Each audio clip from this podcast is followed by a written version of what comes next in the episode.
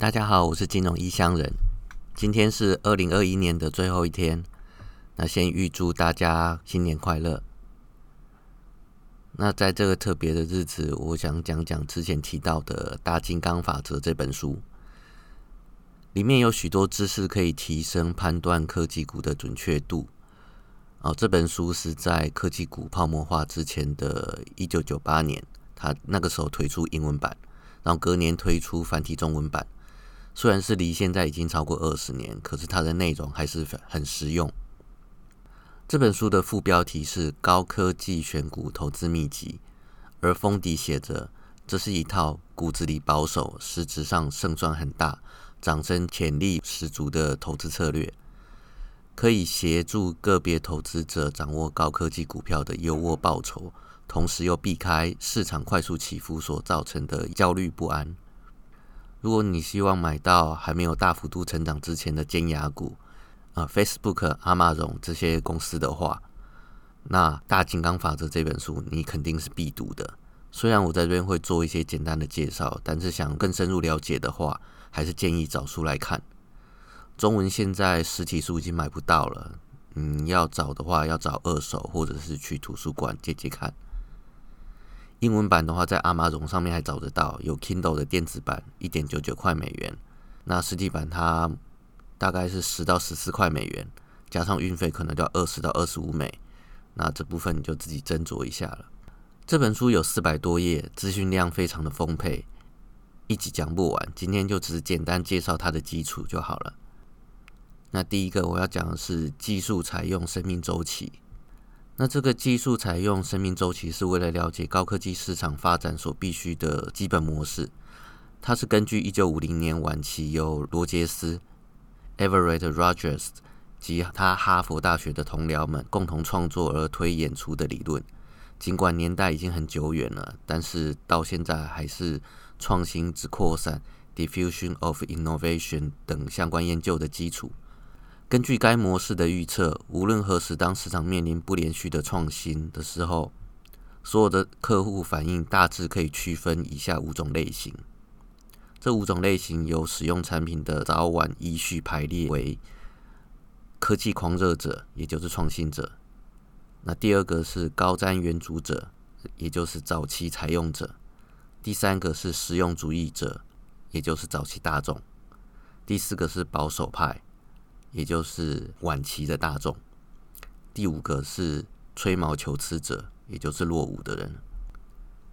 你可以找出常态的分布图，然后从中位数那边开始切，从左边依序是创新者、早期采用者，还有早期大众，而右边则是晚期大众还有落伍者。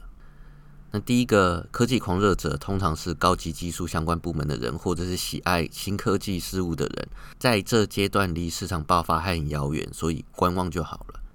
第二个是高瞻远瞩者，也就是早期采用者，这通常是企业的高管，负责创造竞争性优势。这群人对新技术取得大众注意有很大的影响力，但是此时离消费大众进入市场还有距离，所以不必急着投入资金。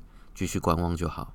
第三个，实用主义者，也就是早期大众，这类型顾客就是消费大众。他们认为新技术有它的价值，但是要等标准确立、整体系统清理之后，有人领头使用，他们才会跟进。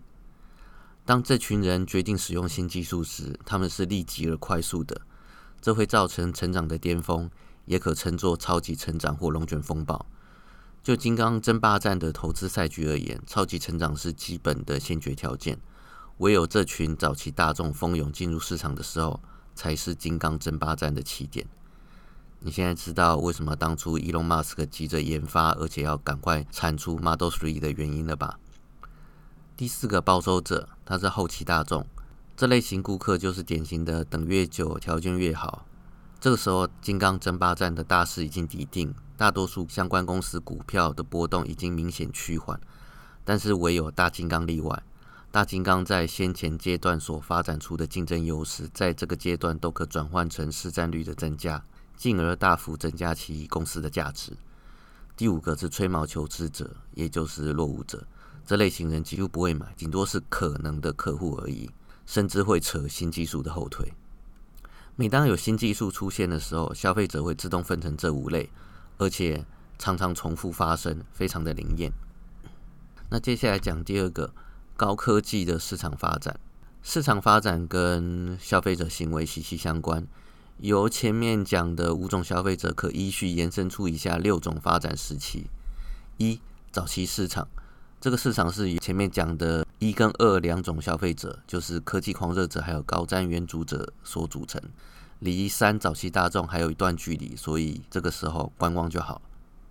早期市场后面接的是二鸿沟，从高瞻远瞩者二进场消费到三实用主义者早期大众进场消费，这中间并不是连续的，中间有个很大的鸿沟，或者你也可以讲山谷。主要是因为这两种人呢本身有对立跟互斥的情形。二高瞻远瞩者在这个阶段可能会因为其他类似技术的出现而兴趣缺缺，而三实用主义者早期大众在这个时候还在观望。在这个时候，公司是最难熬的，不断的烧现金，有许多新的技术公司撑不过这段时期而倒闭或被收购。对投资者而言，这是需要关注的巨大风险。第三个保龄球道，也就是所谓的利基市场，要从第二个阶段鸿沟跨越到大众市场，就需要保龄球道这样的市场渗透。在集体行动的实用主义当中，有小批因为共同理由组成的小众，这些小众用集结的方式来跨越到大众。这通常发生在公司的高管迫于业务或者是解决问题的压力而提早使用新的技术，领头的公司甚至被迫寻找相关的公司群策群力解决这个问题，甚至产生一条新的价值链。当一个利基市场发展到其他利基市场的时候，等同于新技术的持续扩散。但这不代表利基市场百分之百一定会进入龙卷风暴的市场。有很多技术停留在永远的保龄球道，可是当一个技术能从利基市场进入大众市场时，龙卷风暴这种超级成长就产生了。而也在这个时候，金刚争霸战也就展开了序幕。好，第四个阶段，龙卷风暴，在这个超级成长时期，实用主义者抵抗的能力被消耗殆尽，开始争先恐后的进入市场消费。相关市场无不卯尽全力增加产能，以应付大量爆发的市场需求。这时候市场成长率有可能达到百分之三百，一直到哪天市场趋势反转，供给大于需求时，龙卷风暴才告一个段落。这个时候，这些供应厂商们在一个逐渐成型的市场中持续竞争，会有一家厂商领先群伦，遥遥领先。大多数即将的销售都会往这个厂商集中。市占率越来越高，我们称这间公司为大金刚。但这情况并不是无缘无故造成的，这是因为市场急需确立技术标准，而当初领先厂商所提出的标准就顺理成章的黄袍加身，成为共同遵行的对象。至此，掌握标准的厂商便能呼风唤雨。那你现在知道为什么之前在讲电动车的时候会特别讲台湾政府拒绝特斯拉的 TPC 规格这件事情了吧？不过好在，这只有在台湾这个部分，在欧美并没有发生这种抵制 TPC 的状况。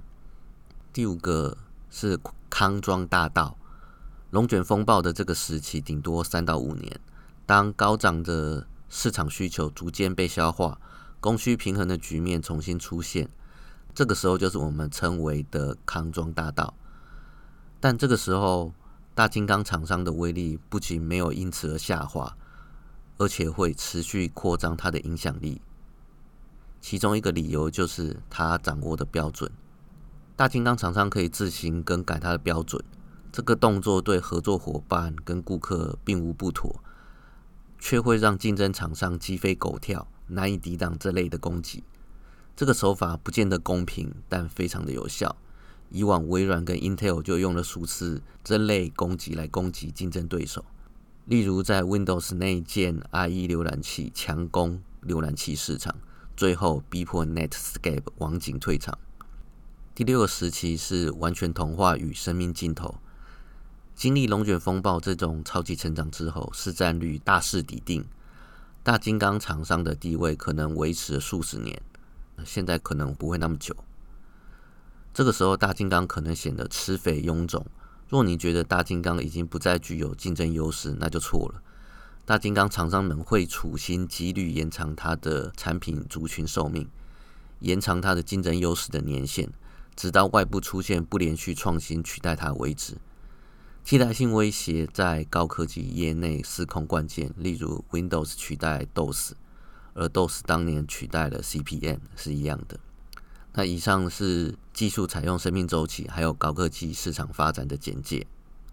那下次呢，我再细讲大金刚、猩猩还有猴子中间的区别，还有如何去选高科技股。今年就先讲到这边，二零二二新年快乐，拜拜。